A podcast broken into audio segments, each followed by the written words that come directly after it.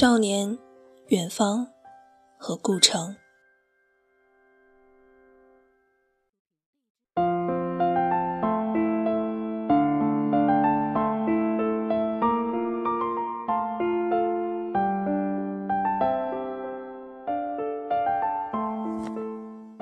多年以后，长大的少年踩着一地的碎光和梧桐叶，路灯把他的影子拉得老长。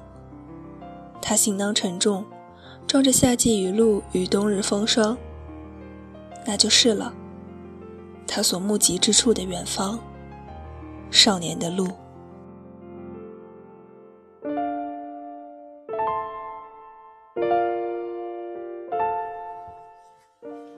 我最近总是很晚睡，明明即将要去到陌生的地方，心情却没有什么明显的起伏。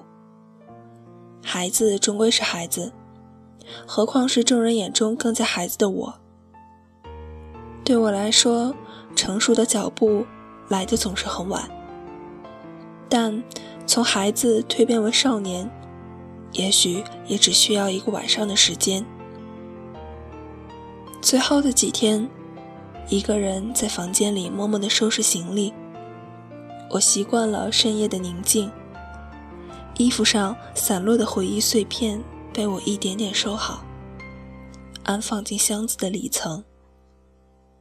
我清楚的知道，这只笨重的行李箱，以后或变得轻盈，又或者也会变得更笨重。岁月偷走了过去，很多故事也就在拉扯迁就中渐渐的消失了。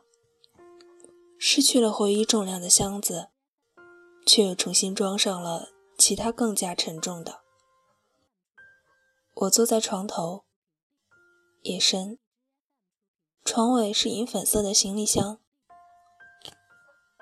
我知道，那装着的。就是姗姗来迟的成熟。是了，已经长大的少年。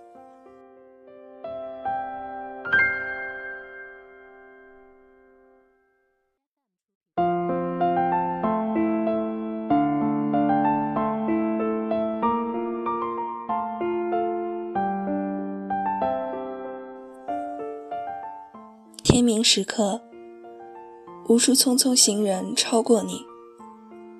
你一直在不遗余力地奔跑，却没有停下。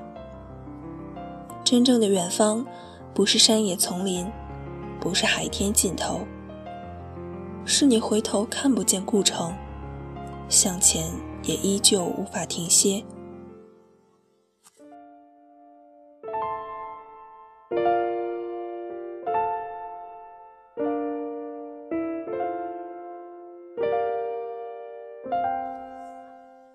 姐在北京，经常给我们发一些北京的照片。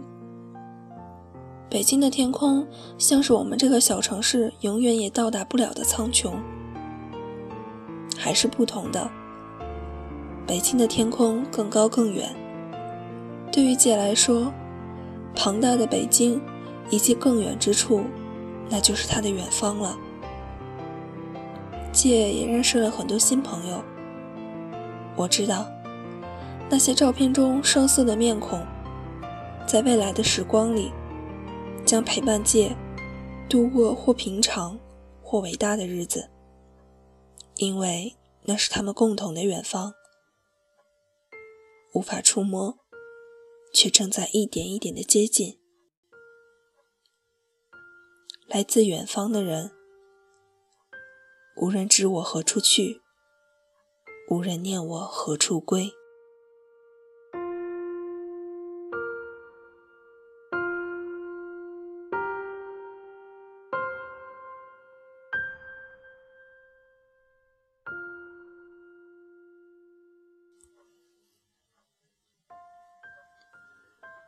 风雪交加的寒夜，你疲惫不堪，双眸却炯炯有神。你脱下厚重的戏服。你说，回家了。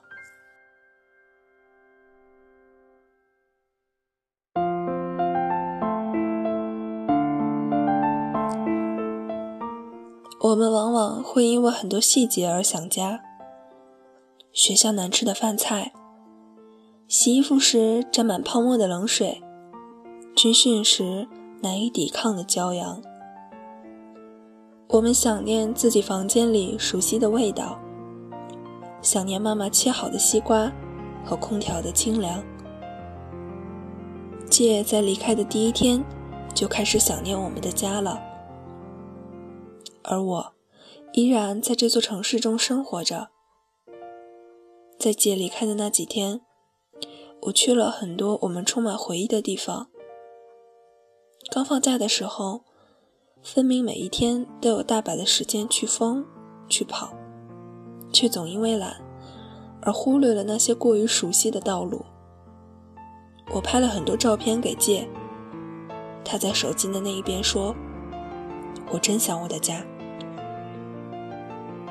而我，也去买了之前一直很想吃，却因为懒而不去买的早点。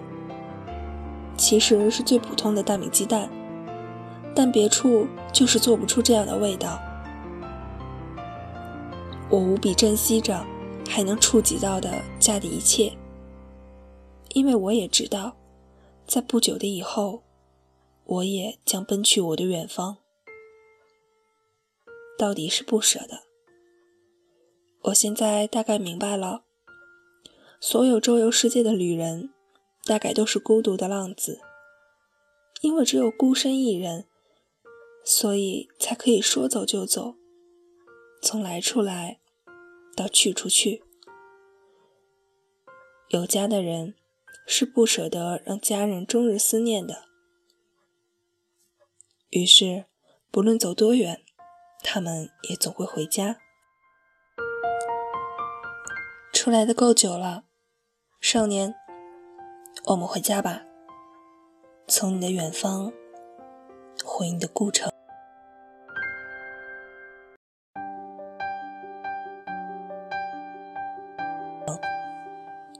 这里是 FM 八四零六二六，我是即将去大学报道的兔子。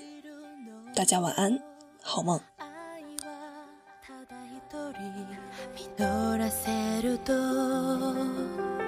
欲しがることさえうまくできないけど